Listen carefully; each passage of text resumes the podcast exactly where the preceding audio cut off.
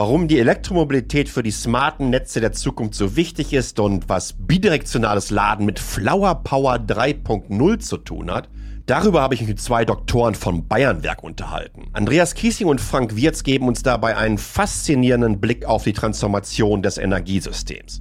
Los geht's. Willkommen zu Electrip, powered by E.ON Drive, eurem E-Mobility Podcast. Mein Name ist Sascha Pallenberg und ich freue mich, mit euch zusammen die gesamte Vielfalt der Elektromobilität erleben zu dürfen. Los geht's. Vielleicht muss ich auch die elektrische Energie gar nicht mehr in Zukunft zu 100 Prozent über irgendwelche Kupferleitungen transportieren, sondern vielleicht gibt es ja auch irgendwann intelligente Lösungen, wie diese Energie dann sich mittels dieser Elektrofahrzeuge durch Bayern bewegen und so eben auch elektrische Energie verschoben äh, wird. So, bevor ich mich lang und breit darüber auslasse. Ihr kennt euch beide jeweils selber am besten. Und von daher würde ich vorschlagen, Andreas, erklär du doch mal unseren Zuhörerinnen und Zuhörern, A, wer du bist und ähm, was du bei Bayernwerk machst. Ja, genau. Also ich bin der Andreas Kiesling. Ich arbeite beim Bayernwerk seit äh, mittlerweile fünf Jahren. Bei E.ON bin ich schon etwas länger, seit fast 15 Jahren. Und äh, ich leite beim Bayernwerk den Bereich Vorstandsbüro und Politik ist natürlich für unser Thema Elektromobilität ein absolut wichtiger Bereich, weil natürlich die ganzen politischen Rahmenbedingungen jetzt gestaltet werden, um den Elektromobilitätshochlauf wirklich zum Durchbruch zu bringen und, noch schneller zu machen, die Elektroautos ans Netz zu bringen. Wie sind da die Regularien? Das sind so Themen, mit denen wir uns hier in meinem Team beschäftigen. Und das ist eine wahnsinnig spannende Aufgabe, weil ja zwei so große Wirtschaftsbranchen da ja, wirklich förmlich zusammenwachsen am Netzverknüpfungspunkt, die Energiewirtschaft und die Automobilwirtschaft. Und äh, damit wirken zu können, ist eine wahnsinnig tolle Aufgabe. Und dann haben wir noch den weiteren Gesprächsteilnehmer, den Frank. Frank, bei dir ähnlich wie beim Andreas. Erklär uns doch einfach nochmal, wer du bist und was machst du bei Bayernwerk. Ja, sehr gerne. Frank, Frank Wirz lebe jetzt schon seit einigen Jahren in Regensburg und äh, arbeite eben auch beim Bayernwerk und bin hier verantwortlich für die Asset-Strategie und die technischen Grundsätze. Das klingt erstmal sehr kryptisch, ist aber ein hochspannendes Thema. Wir beschäftigen uns nämlich mit der Fragestellung, wo wollen wir denn oder wo müssen wir denn in Zukunft mit unserer Infrastruktur hin, damit unsere Stromnetze auch den zukünftigen Anforderungen äh, genügen.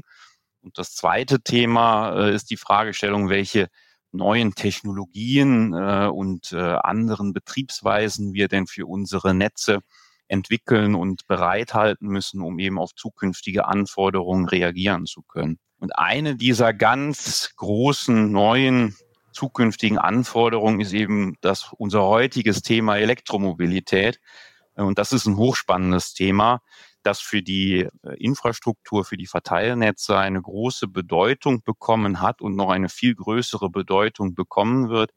Deshalb äh, beschäftigen wir uns damit sehr intensiv, denn es bietet auch eine Menge Chancen und es ist ganz einfach ein wahnsinnig interessantes Thema für einen Techniker wie mich.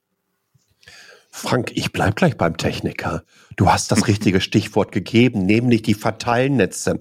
Ich würde mal so sagen, hätten wir uns jetzt getroffen vor 20 Jahren, da hätten sich die wenigsten Menschen wahrscheinlich darüber Gedanken gemacht, ähm, was ist denn hinter der Steckdose? Ja, wir wissen, der Strom kommt aus selbiger.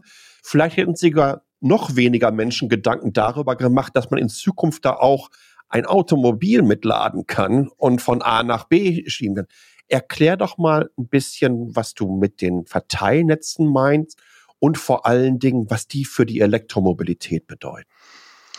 Also die Verteilnetze ähm, äh, spielen gerade im Zusammenhang mit der Elektromobilität äh, eine große Rolle. Das liegt ganz einfach daran, weil die Elektromobilität äh, letztendlich an den Verteilnetzen angeschlossen ist. Das heißt, die Wallbox, die ich nutze oder die Lademöglichkeiten, die ich nutze, äh, die sind in der Regel alle in den Verteilnetzen angeschlossen. Verteilnetze ist kann man sich relativ einfach äh, vorstellen. Das sind zum einen die Netze, die direkt bei uns vor der Haustür liegen, die quasi zur Versorgung der Haushalte dienen und dann aber auch äh, größere und leistungsstärkere Netze äh, auf höheren Spannungsebenen dann, die eben dann für den überregionalen Ausgleich genutzt werden. Denn wir müssen ja die Energie, die zum Beispiel für die äh, Elektromobilität gebraucht wird, quasi von dort, wo sie erzeugt wird, äh, das sind heute vielleicht noch das eine oder andere Kraftwerk, aber auch heute schon insbesondere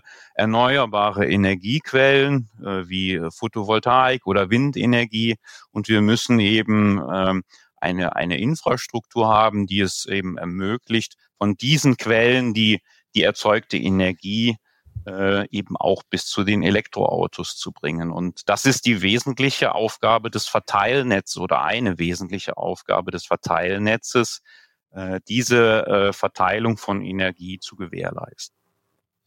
Jetzt versuchen wir hier innerhalb von Electrip und diesem Podcast auch immer mal wieder mit so einem Mythen aufzuräumen. Also äh, wir haben uns schon über Reichweitenängste, ich weiß nicht, ich glaube stundenlang unterhalten und ähm, die können doch alle nicht zusammenladen. Und tatsächlich ist das, glaube ich, so eine dieser äh, dieser Legenden, die da draußen immer mal wieder gespielt wird, dass es heißt, oh, was ist, wenn wir auf einmal aber Millionen Elektroautos haben? Können das unsere Netze überhaupt schaffen? Ähm, aber es gibt ja auch die andere Perspektive darauf, dass die Elektromobilität auch, naja, das, diesen Ausbau unseres Netzes und unserer Netze so ein wenig treibt. Es gibt Notwendigkeiten und deswegen finde ich das so spannend, dass Andreas auch hier ist, denn du musst ja auch viel dich mit Regulatorinnen und Regulatoren auseinandersetzen. Ähm, wie siehst du das da? Ist das auch etwas oder ein Thema, mit dem du immer wieder konfrontiert wirst? Ja, na klar, da, da ranken sich ja viele Mythen und Legenden um die Elektromobilität, würde ich mal sagen. Na, also ich glaube, du hast jetzt einen ganzen Blumenstrauß an Fragen äh, aufgeworfen, die natürlich auch politisch ganz stark diskutiert werden. Also eine davon ist ja, so, haben wir überhaupt genug Strom? Na, ich habe jetzt die Schlagzeile gelesen, dass die Schweiz plant, äh, um irgendwelchen Strommangel äh, vorzubeugen, ähm, dass Elektroautos ein Fahrverbot äh, bekommen sollen. Also da muss man natürlich sagen, also es wird langsam etwas scheinbar absurd. Ne? Der Stromverbrauch für Elektroautos in der Schweiz ist 0,4 Prozent. Äh, generell gilt, ähm, also wenn wir KWH, also die Arbeit, Strom, ich glaube, es ist für die Elektroautos grundsätzlich erstmal nicht das Problem, das wir haben werden. Ne? Also die mhm. Kilowattstunden werden vorhanden sein. Also wir, wir müssen ja, um die Energiewende zu erreichen, die erneuerbaren Energien, wie Frank gesagt hat, insbesondere PV und Wind, bei uns in Bayern spielen aber auch Wasserkraft und, und Biomasse eine, eine große Rolle, immer ja. weiter ausbauen. Also wir werden die Kilowattstunden, denke ich, bekommen. Das sind ja auch nicht so viele, die man auch bei einer Vollelektrifizierung äh, dann brauchen wird. Schon eine relevante Größenordnung, aber jetzt nicht äh, irgendwie exorbitant. Da haben wir beim Thema Wärme, äh, Wasserstoffherstellung, glaube ich, nochmal ganz andere Größenordnungen zu, zu schaffen. Aber natürlich, ne, das zweite Frage ist, ist diese Kilowattstunde auch immer an der richtigen Stelle zu jeder Zeit im Netz verfügbar? Ähm, und das sind dann Fragestellungen, mit denen wir uns wirklich äh, richtig gut auseinandersetzen müssen.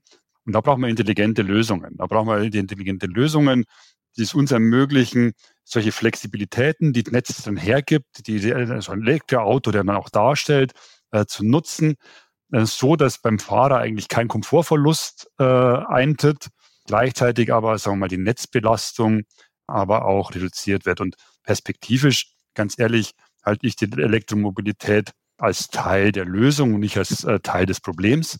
Äh, gerade wenn wir ins bidirektionale Laden zum Beispiel dann auch denken, dann wird es uns eher helfen, auch Netzausbau vielleicht ähm, ja zu optimieren zumindest. Ne? Hm. Der Klassiker ist ja da, Frank, ähm, was Andreas es gerade angesprochen hat, äh, haben wir überhaupt genug Strom da und ähm, können das unsere Netze schaffen? Ich frage mich dann immer, ob diese Menschen sich vorher auch immer gefragt haben, äh, ob alle Autos, also alle Verbrenner gleichzeitig an der gleichen Tankstelle tanken wollen.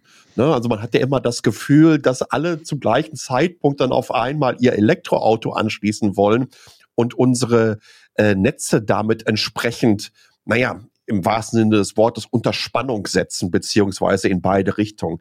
Aber so ist das ja A nicht. Und B gibt's eine ganze Menge, wir reden ja so gerne von diesen sogenannten Smart Grids, die intelligenten Netze, eine ganze Menge Lösungen. Andreas hat gerade vom bidirektionalen Laden gesprochen. Frank, vielleicht kannst du da unsere Zuhörerinnen und Zuhörer so ein kleines bisschen abholen. In welche Richtung wird das gehen? Ja, gern. Also ich bin da ganz bei Andreas an der Stelle. Es ist tatsächlich so, dass äh, diese Horrorvorstellung, äh, dass alle äh, Elektroautos zum gleichen Zeitpunkt das Laden beginnen, äh, das ist ja ein sehr theoretisches Konstrukt. Wenn man denn mal in die Realität hinaus, in die Welt hinausschaut, dann sieht man ja, dass die Menschen zu unterschiedlichen Zeitpunkten nach Hause kommen. Sie sind äh, vorher unterschiedlich weite Strecken gefahren, ähm, so dass quasi das Laden an sich äh, äh, gar nicht so stark gleichzeitig passiert. Die einen fangen früh an äh, und sind äh, früh fertig, die anderen fangen später an. Der eine lädt lang, der andere eher kurz. Und so gibt es da eine gewisse Gleichzeitigkeit, die sich da einstellt. Und das ist definitiv etwas, was auch dem Netzbetrieb zugutekommt äh, und definitiv dort für Stabilität sorgt. Deshalb, also ich kann relativ gut schlafen bei der Fragestellung Elektromobilität und Netze. Das ist etwas, was für mich wahnsinnig gut zusammenpasst. Und der zweite Punkt ist tatsächlich, äh, dass es äh, einfach auch ein Teil der Lösung sein kann. Und ich hoffe sehr, dass es eben auch ein Teil der Lösung wird an der Stelle. Denn wenn man äh, jetzt schaut, welche, welches Potenzial Elektrofahrzeuge noch bieten, äh, ein Teil äh, des gesamten Systems zu werden im Sinne von ähm, vielleicht müssen eben nicht alle zur gleichen Zeit, selbst wenn sie sich doch mal unerwarteterweise zur gleichen Zeit anstöpseln, zur gleichen Zeit auch laden und man eine gewisse, man nennt das ja gerne Flexibilität auch nutzen kann, um dann die Netze und auch das Laden der Fahrzeuge intelligent zu betreiben dann bekommt man, glaube ich, relativ gut äh, eine Systematik hin, wo man am Ende des Tages die, die Mobilitätsanforderungen bestens erfüllen kann. Das Auto ist zu dem Zeitpunkt, wo ich losfahren will, definitiv geladen. Äh, und ich habe gleichzeitig aber auch die Möglichkeit, in äh, intelligenter Weise die Netze zu betreiben an der Stelle. Das kann ich mir sehr gut vorstellen, dass das unsere Zukunft ist. Andreas? Ja, also vielleicht dazu noch eine, eine kleine Anekdote am Rande, ne, ähm, die aber sehr, glaube ich, sehr vielsagend ist. Unser ja, Nachbarnetzbetreiber, die Netze BW, also Baden-Württemberg, die hatten mal mhm. so eine so eine ganze Straße mit Elektroautos ausgestattet. Und das Wichtigste für die Teilnehmer des Versuchs war, dass sie alle so einen roten Knopf kriegen, auf den sie drücken können und dann sofort geladen werden. Sie als erstes. Das war das Wichtigste, was überhaupt nur dadurch ging dieser Versuch los. Und dann hat man das auch gemacht und dieser rote Knopf wurde nie gedrückt. Weil natürlich es immer eine Durchmischung gab, ne, die, die einfach so entsteht, wie der Frank erzählt hat. Der eine kommt halt um fünf nach Hause, an einem sechs, an einem sieben. Ja. Und dann ist einem auch wurscht, weil man fährt ja vielleicht nur 20 Kilometer. Das heißt also, in der Batterie ist natürlich immer auch nur noch genug drin. Man ist ja eigentlich viel entspannter, als man das sich alles so denkt. Also, das, da wurde schon gezeigt, ne? also da findet man Lösungen. Und äh, für, sagen wir mal, so Extremsituationen ja, Mai, da wird es auch intelligente Lösungen geben, wo man dann auch ähm, äh, ja eine Steuerung und eine Nutzung dieser Flexibilität, die so ein Elektroauto halt hat, dann auch hinkriegen wird. Und dazu kommt ja auch noch die Digitalisierung der letzten Jahre der Netze, die auch natürlich entsprechend weiter fortschreitet. Auch die Idee, wie können erneuerbare Energiequellen vor Ort ganz anders genutzt werden, auch zu den entsprechenden äh, Tageszeiten. Ähm, kann man sagen, dass jetzt wirklich dieses Momentum, was wir auch in dem Markt haben, also wenn wir jetzt zum Beispiel äh, die Verkaufszahlen von Elektroautos mit denen von vor fünf Jahren vergleichen, dann spielt die Musik ja mittlerweile auf einem ganz anderen Level. Ist das auch etwas, wo ihr sogar fast sagen würdet, dass auch Kundinnen und Kunden ähm, auch ganz anders äh, an euch herantreten, beziehungsweise vielleicht auch ganz andere Fragen stellen und die Idee der Energieversorgung und der Infrastruktur mittlerweile, naja, durch eine, durch eine ganz andere, vielleicht sogar technischere Brille sehen.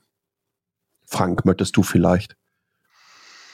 Definitiv. Also man merkt das schon, dass da auch ein anderes Bewusstsein entsteht an der Stelle. Ich glaube, das ist auch ganz natürlich, weil es tun sich ja plötzlich ganz neue spannende Themenfelder auf. Nicht wahr? Also wenn man jetzt zum Beispiel an an das, an das klassische Thema denkt, äh, die Verschneidung des eigenen äh, Elektrofahrzeugs mit der eigenen PV-Anlage, also diese Idee, den äh, zu Hause erzeugten Strom dann auch tatsächlich zum Fahren nutzen zu können äh, und ihn quasi direkt ins Auto zu tanken, was übrigens gleichzeitig auch schon wieder bedeutet, dass die Netze entlastet sind äh, an der mhm. Stelle, denn der Strom, der aus der eigenen PV-Anlage direkt ins Auto geht, der wird ja gar nicht äh, durch die Verteilnetze geleitet an der Stelle. Also da tun sich ganz viele spannende Dinge auf äh, und die Menschen haben da Interesse dran, äh, sich mit diesen Dingen zu beschäftigen und äh, das eigene Elektroauto äh, auch als Teil des zukünftigen Energiesystems zu denken um letztendlich natürlich da auch äh, für sich selber einen gewissen Mehrwert am Ende des Tages zu sehen und zu erreichen. Äh, und das ist ja völlig legitim. Wir wollen ja ein effizientes zukünftiges System erstellen und da ja. ist sowas eine Komponente. Vielleicht ergänzend dazu, beim Bayernwerk versuchen wir den Begriff des Flexhumors zu prägen. Also oh, wir haben, den kannte ich auch noch nicht. Das ist spannend. Ja, es gibt sogar einen Wikipedia-Eintrag dazu. ähm, die Idee ist, also früher hatten wir den klassischen Stromkunden, der halt einfach den Strom bezogen hat, der Consumer. Ja. Das nächste kam dann der Prosumer, ne, der also produziert hat und den Strom gleichzeitig verbraucht hat. Dachanlage, PV-Dachanlage hatte, aber der hat ja eigentlich, der hat den Strom ja, eingespeist, wenn halt die Sonne gescheint hat. Der Flexhumer wird jetzt praktisch zum aktiven Teil des Energiesystems und nutzt seine Flexibilität. Das heißt, er hat jetzt nicht nur eine Privatdachanlage, ähm, ähm, sondern auch ein Elektroauto, vielleicht eine Batterie im Keller, zusätzlich eine Wärmepumpe. Und damit wird es natürlich ein rundes System und damit wird bei ihm Erzeugung, Verbrauch, Steuerung, digital natürlich, ne, dieser ganzen einzelnen Komponenten auch im Haushalt ähm, an einem Punkt vereinigt und er wird dann ein aktives Teil des Systems. Und derjenige, der sozusagen seinen, seinen PV-Strom direkt ins Elektroauto lädt, der entlastet das System ja auch noch in die andere Richtung. Denn wenn alle PV-Anlagen gleichzeitig ins Netz einspeisen, dann geht der Fluss des Stroms in die andere Richtung und belastet unser Netz genauso. Das heißt also, lokal den Strom auch zu verbrauchen, der lokal erzeugt wird und das verschoben dann auch über die Tageszeit, weil natürlich wir dargebotsabhängige Erzeugung haben, das ist eigentlich die Zukunft, wo wir hinarbeiten müssen. Und ich denke, als Netzbetreiber mal die Perspektive, du hast vorher gesagt, man hat sich nicht gekümmert, was hinter der Steckdose passiert war. Das war ja. sozusagen aus Sicht des Haushalts argumentiert. Der hat nicht gedacht, was Kraftwerke Netze machen. Wir als Netzbetreiber müssen, glaube ich, lernen, nicht darüber nachzudenken, was hinter der Steckdose passiert, im Sinne von was im Haushalt passiert. Ob der dann seinen Speicher nutzt, sein Elektroauto, seine Wärmepumpe, das sollte ein Thema des Haushalts sein. Wir als Netzbetreiber haben eigentlich nur das davor sicherzustellen, dass davor nichts schief geht, dass davor die Grenzwerte eingehalten werden. Und in dem Zusammenwirken, glaube ich, kann es was werden. Wir haben das bidirektionale Laden schon angesprochen. Ich bin jetzt ganz, ganz froh, dass du den Flex-Humor hier erklärt hast, weil ich bin dann irgendwo so bei dem Prosumer dann mal irgendwann ausgestiegen in der Wikipedia. Äh, von daher finde ich das super spannend und das, das beschreibt ja auch ganz gut, worüber wir auch schon am Anfang gesprochen haben, dass Menschen viel mehr Interesse auf einmal haben, ne? Prozesse und Zusammenhänge einfach auch begreifen zu können. Ähm, ich hatte über viele, viele Jahre dann immer versucht, Anwendungsszenarien zu erklären, was ein bidirektionales Laden bedeuten könnte. Und äh, für mich ist so der Klassiker gewesen, ähm, wenn man sich den US-Markt bei den Elektroautos oder generell bei den Autos anschaut, ähm, dann ist mit großem Abstand natürlich ein Pickup äh, das führende Fahrzeug. Also der F150 von Ford ist das meistverkaufte Auto in den USA. Als sie dann die Elektrovariante äh, rausgebracht haben, nämlich den Lightning, haben sie unter anderem einfach auch erklärt, so liebe Freunde. Das sind natürlich jetzt Szenarien, die in Deutschland eher nicht so wahrscheinlich sind, möchte ich mal sagen, dass äh, jemand, der in ähm, ich, ich weiß nicht, in dieser klassischen ähm, Hurricane Alley lebt in den USA und auf einmal gibt es keinen Strom mehr. Der schließt dann seinen F150 Lightning an das Hausnetzwerk an und kann dann drei Tage lang aufgrund der doch durchaus etwas potenteren verbauten äh, Batterie, weil das ja auch ein großes Fahrzeug, ähm, sein Haus mit entsprechend Strom versorgen. Was gibt es in diesen bidirektionalen Laden so in Deutschland so für Ideen und Anwendungsbereiche, wo ihr euch A Gedanken drüber macht, aber B in welche Richtung ähm, sich das auch in Zukunft entwickeln könnte?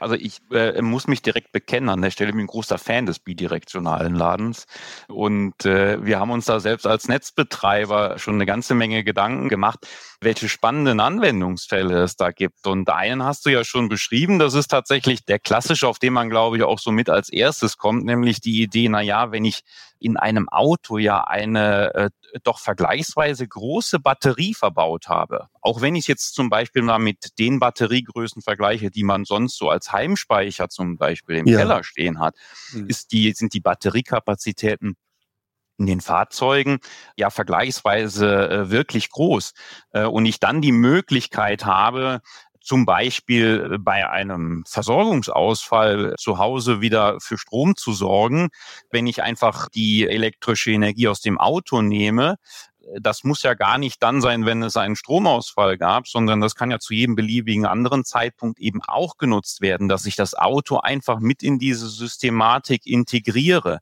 Und dann bin ich wieder bei dem Fall, den wir eben diskutiert haben. Sprich, es kommt vielleicht privat erzeugte äh, elektrische Energie von der PV-Anlage. Da kann ich das bidirektionale Fahrzeug ja auch mit einbinden und dann sagen, okay, das lade ich damit. Und dann kommt die spannende Frage, nutze ich den Strom jetzt zum Fahren oder nutze ich ihn vielleicht für andere Anwendungen, nämlich zum Beispiel abends, wenn die Sonne nicht mehr scheint, dann eben den gespeicherten PV-Strom aus dem Auto wieder zu nutzen, um in den Abendstunden damit zu kochen, das Licht im Haus zu betreiben etc.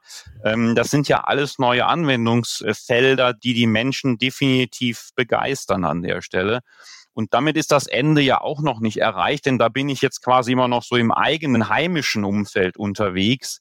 Ich könnte ja durchaus auch äh, Überlegungen anstellen, das dann eben zu nutzen, um den Austausch mit dem, mit dem vorgelagerten Verteilnetz zu begrenzen an der Stelle und dann wieder einen Mehrwert für die Netzinfrastruktur zu gewährleisten, indem ich einfach zum richtigen Zeitpunkt auch entlade und gegebenenfalls erzeugten Strom in das System zurückspeise. Andere Anwendungsfälle wären dann natürlich auch zu überlegen, äh, dahingehend zu gehen, zu sagen, na ja, man kann dann das bidirektional ladefähige Fahrzeug vielleicht auch laden, wenn der Strom auch außerhalb meiner PV-Anlage, also im, im öffentlichen System gerade günstig ist und vielleicht kann ich ihn dann irgendwann auch wieder zurückspeisen, wenn ich äh, einen deutlich höheren Preis dafür erzielen kann und kann dann plötzlich äh, mit meinem bidirektional ladefähigen Fahrzeug auch noch Geld verdienen. Das ist alles noch ein bisschen Zukunftsmusik, weil das muss nicht nur die Technik können, sondern dafür müssen auch so die energiewirtschaftlichen Rahmenbedingungen entsprechend natürlich vorherrschen oder zur Verfügung stehen. Aber das sind alles so die Ideen, äh, mit denen wir uns und so wie ich das kennengelernt habe, auch immer mehr Menschen beschäftigen. Und das ist, finde ich, durchaus spannende Themen. Ne? Das geht mir übrigens ähnlich. Ne? Also du hast natürlich jetzt hier mal die Tore richtig weit aufgemacht ne? für, für, für was, man, was man denken kann und was möglich ist. Ich finde es besonders interessant, dass ähm, die Idee des ich erzeuge den Strom in einer Zeit, in der vielleicht jetzt nicht unbedingt so die Primetime des Stromverbrauches ist da draußen und entschließe mich dann aber einfach mal selbigen über eine wer auch immer dann diese Börse zur Verfügung stellen kann in Zukunft, äh, dann auch wieder anzubieten, weil ich habe ja genug.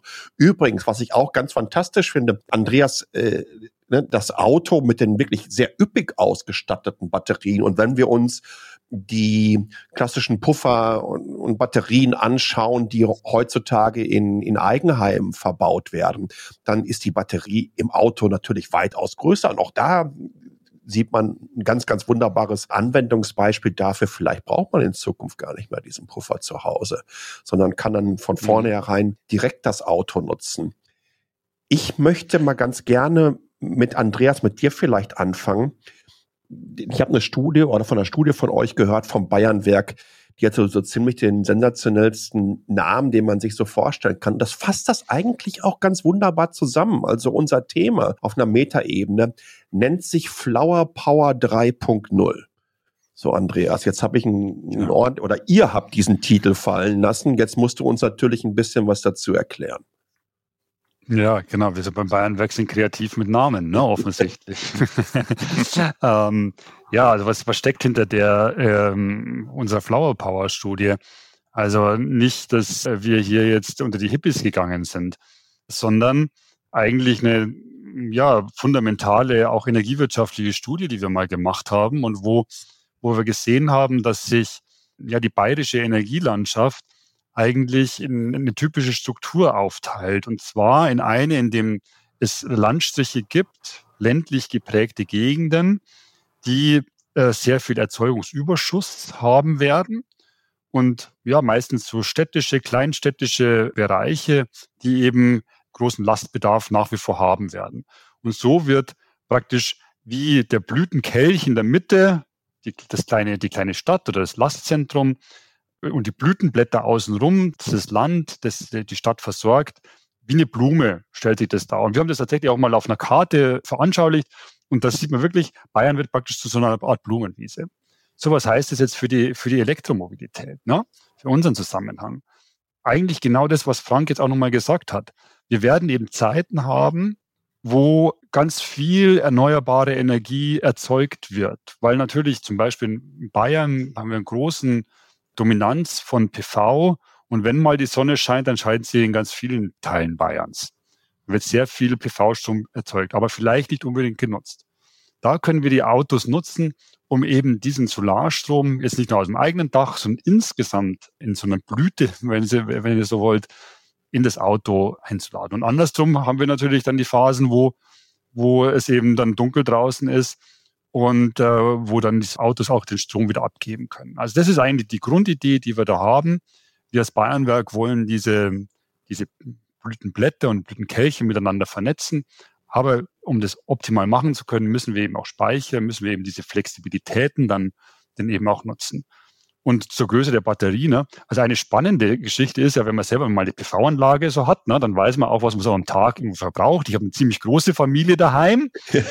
ähm, drei Kinder, die ständig also irgendwelche Computerspiele machen und so und eigentlich nur noch mit dem Computer heizen. Das spart auf der einen Seite ähm, Heizenergie, auf der anderen Seite treibt es natürlich den Verbrauch in die Höhe. Wir brauchen relativ viel, 20 Kilowattstunden am Tag. Also so in Spitzenzeiten, zumindest wenn alle zu Hause sind. So, ne? Das ist mhm. irgendwie ein bisschen, ob es daheim oder nicht daheim sind, aber, aber selbst da, ein Elektroauto, was hat das äh, Speicherkapazität? 60, sage ich jetzt mal, der Einfachheit halber, drei Tage, selbst unseren Verbrauch von einer großen Familie, könnte man da äh, zumindest rechnerisch mal decken. Also man sieht schon, was da für Potenzial dann auch da ist und für Fantasien, die sich natürlich da entwickeln. Ne? Ähm, das ist eigentlich nochmal zurück, um aufs Elektroauto zu kommen, die beste Brücke rüber zu einem Projekt, was hier mit einer Firma aus Bayern gemacht habe, die tatsächlich nahezu den gleichen Namen hat. Nur da ist noch ein M in der Mitte reingepackt, das nämlich für Motoren steht, kommen aber aus München und das ist BMW. Mit denen habt ihr zusammen ein Projekt zum bidirektionalen Laden gemacht. Vielleicht, Frank, kannst du uns ein bisschen was dazu erklären? Was hat das mit sich auf sich? Das, das fing, glaube ich, im letzten Jahr an. Ne? Äh, ja, das Projekt ist schon etwas länger unterwegs. Ähm, äh, wir waren da relativ früh unterwegs, äh, weil mhm. wir uns direkt von Anfang an die Frage gestellt haben, das ist vor circa drei Jahren gestartet, okay. als das Thema der Elektromobilität grundsätzlich bei uns verstärkt Einzug gehalten hat, äh, haben wir uns eigentlich von Anfang an die Frage gestellt, na ja, wird das denn bei der Elektromobilität immer nur in eine Richtung gehen mit dem Laden oder andersrum, warum geht es denn äh, nicht auch in die andere Richtung, beziehungsweise was würde es denn bedeuten, wenn ich quasi bidirektional äh, laden könnte. Da haben wir gesagt, na ja, das können wir nicht im eigenen äh, Kreise elaborieren und da tat sich die Möglichkeit auf, eben in einem größeren Konsortium unter anderem mit dem genannten Automobilhersteller, aber es sind noch äh, viele andere Konsortialpartner dabei. Äh, diese gesamte Fragestellung, was bedeutet es denn, wenn wir die Elektromobilität bidirektional machen würden, einmal in einem großen Projekt zu beleuchten. Und da waren natürlich sehr viele technische Fragestellungen. Wie macht man das auf der Seite des Autos? Wie macht man das auf der Seite der äh, Ladeinfrastruktur? Aber für uns relevant, und das war so auch ein Stück weit unser Part, war natürlich die Frage relevant. Und was heißt das dann am Verknüpfungspunkt zu den Verteilnetzen? und für unsere Verteilnetze äh, oder für deren äh, Betrieb. Und äh, da haben wir tatsächlich äh, neue Anwendungsfälle untersucht, wie ich sie eben genannt hat. Eben nicht nur, mhm. was bedeutet das, wenn jetzt jemand mit einem bidirektional ladefähigen Fahrzeug den selbst produzierten Strom auch im, im eigenen Auto nutzt, hatte ich ja eben schon gesagt. Das würde bedeuten, dass eigentlich weniger Traffic in den Netzen passiert, Solche Auswirkungen haben wir da bewertet, um für uns zu bewerten, welche äh, Chancen entstehen denn auch durch ein solches Produkt, wenn das mal wirklich einen Markthochlauf erfahren würde. Und wir haben dann auch andere Anwendungsfälle betrachtet, nämlich zum Beispiel eben das netzdienliche Laden von solchen bidirektional ladefähigen Fahrzeugen. Und da kommen ja ganz interessante äh, Aspekte heraus. Der Andreas hatte es gesagt, ich kann ja nicht nur mit diesem Fahrzeug, ich sag mal, für das Eigenheim für mehrere Tage Strom bereitstellen. Ich komme ja irgendwann auch zu so Fragestellungen, naja, das ist ja ein mobiler Speicher, dieses bidirektional ladefähige Fahrzeug. Ich muss ihn ja nicht an der Stelle stehen lassen, wo er geladen hat, sondern ich kann ihn dann auch woanders hinfahren und dort wieder entladen. Und da kommen noch ganz andere Gedanken spielen, wenn man nämlich dann überlegt, na ja, äh, vielleicht muss ich auch die Kilowattstunden, äh, also den die elektrische Energie gar nicht mehr äh, in Zukunft zu 100 Prozent über irgendwelche Kupferleitungen transportieren, sondern vielleicht gibt es ja auch irgendwann intelligente Lösungen, wie diese Energie dann sich mittels dieser Elektrofahrzeuge durch Bayern bewegen und so eben auch elektrische Energie verschoben äh, wird. Und das waren alles so interessante Fragestellungen, mit denen wir uns im Rahmen dieses Projektes beschäftigt haben und wo wir halt für uns sehr viele Erkenntnisse äh, für den eben zukünftig erforderlichen Netzbetrieb und auch den erforderlichen Netzausbau daraus ziehen konnten. Das sind ja mittlerweile auch völlig andere Perspektiven. Also würden wir das Rad der Zeit um zehn Jahre zurückdrehen, Andreas, dann würde ich mal eher sagen, waren die Projekte mit der Automobilindustrie ein wenig dünner gesät in eurer Strategie. Und jetzt erleben wir auf einmal, wie die Zusammenarbeit mit dieser Industrie mehr und mehr eine zentrale Bedeutung annimmt. Und ihr seid übrigens auch mittlerweile im VDA vertreten, richtig? Genau, genau. Also wir sind äh, auch schon vor mehreren Jahren, haben wir die bewusste Entscheidung getroffen, dass wir gesagt haben, das ist so wichtiges Thema und es ist so wichtig, ja, miteinander ins Gespräch auch zu kommen, dass wir gesagt haben, wir als Netzbetreiber gehen in den Verband der Automobilindustrie in Deutschland. Das ist, hat ja sehr fruchtbare Diskussion, glaube ich, erwiesen, weil man mehr versteht. Ne, wie denkt der eine, wie denkt der andere? Wir, wir sehen ja zum Beispiel natürlich so eine Automobilindustrie, denkt in, in globaler Standardisierung. Wir haben das Thema, naja, also wir, wir haben jetzt ein Smart Meter Rollout, ne, wie gehen wir in Bayern mit, mit dem Thema um? Also wie, wie so eine andere Perspektive. Ne? Aber es nur, wenn wir das übereinander kriegen, wird es ja am Schluss zum Erfolg. Und äh, deswegen halte ich die Zusammenarbeit da echt für wichtig, auch wenn es natürlich auch, auch mal clasht. Ne? Das ist ja keine Frage, weil am Schluss wird es nur gelingen, wenn Energiewirtschaft und Automobilwirtschaft eben da zusammenwirken an der Stelle. Ne? Im Grunde genommen kann ich mir kein besseres Schlussstatement vorstellen. Ja, also äh, der Ausblick in die Zukunft. A, dass wir auch alle begreifen, was Elektromobilität für unsere Netze bedeutet und was die Netze für die Elektromobilität bedeuten. Wir haben ja hier Dynamiken, die in beide Richtungen gehen. Und ich glaube, besser kann man das nicht zusammenfassen als das, was du gesagt hast, dass es gewisse nicht nur Abhängigkeiten gibt, sondern eine gemeinsame Vision dessen, was man erreichen möchte. Und wenn wir das dann alles auch noch unter dem Titel von so einer wunderbaren Studie packen und nennen das so ein kleines bisschen Flower Power 3.0 und begreifen, was wir für tolle Chancen haben, was für tolle Chancen in unseren Netzen drinstecken. Was für tolle Chancen den Flexhumern von heute und der Zukunft mittlerweile überhaupt erst ermöglicht werden und was das last but not least für den Standort und für die klimaneutrale Transformation bedeutet. Ich glaube, dann können wir dieses Wörtchen Hoffnung mit einem dicken Ausrufezeichen hinten versehen und dass da eine ganze Menge geht. Das habt ihr beide heute, glaube ich, ganz, ganz wunderbar bewiesen. Frank und Andreas, vielen, vielen Dank, dass ihr da wart und ähm, ich bin gespannt auf die nächste Studie. Ja, danke, Sascha. Danke. Das war Electrip, powered by E.ON Drive. Mein Name ist Sascha Pallenberg. Euch vielen Dank fürs Zuhören und bis zum nächsten Mal. Ich freue mich auf euch.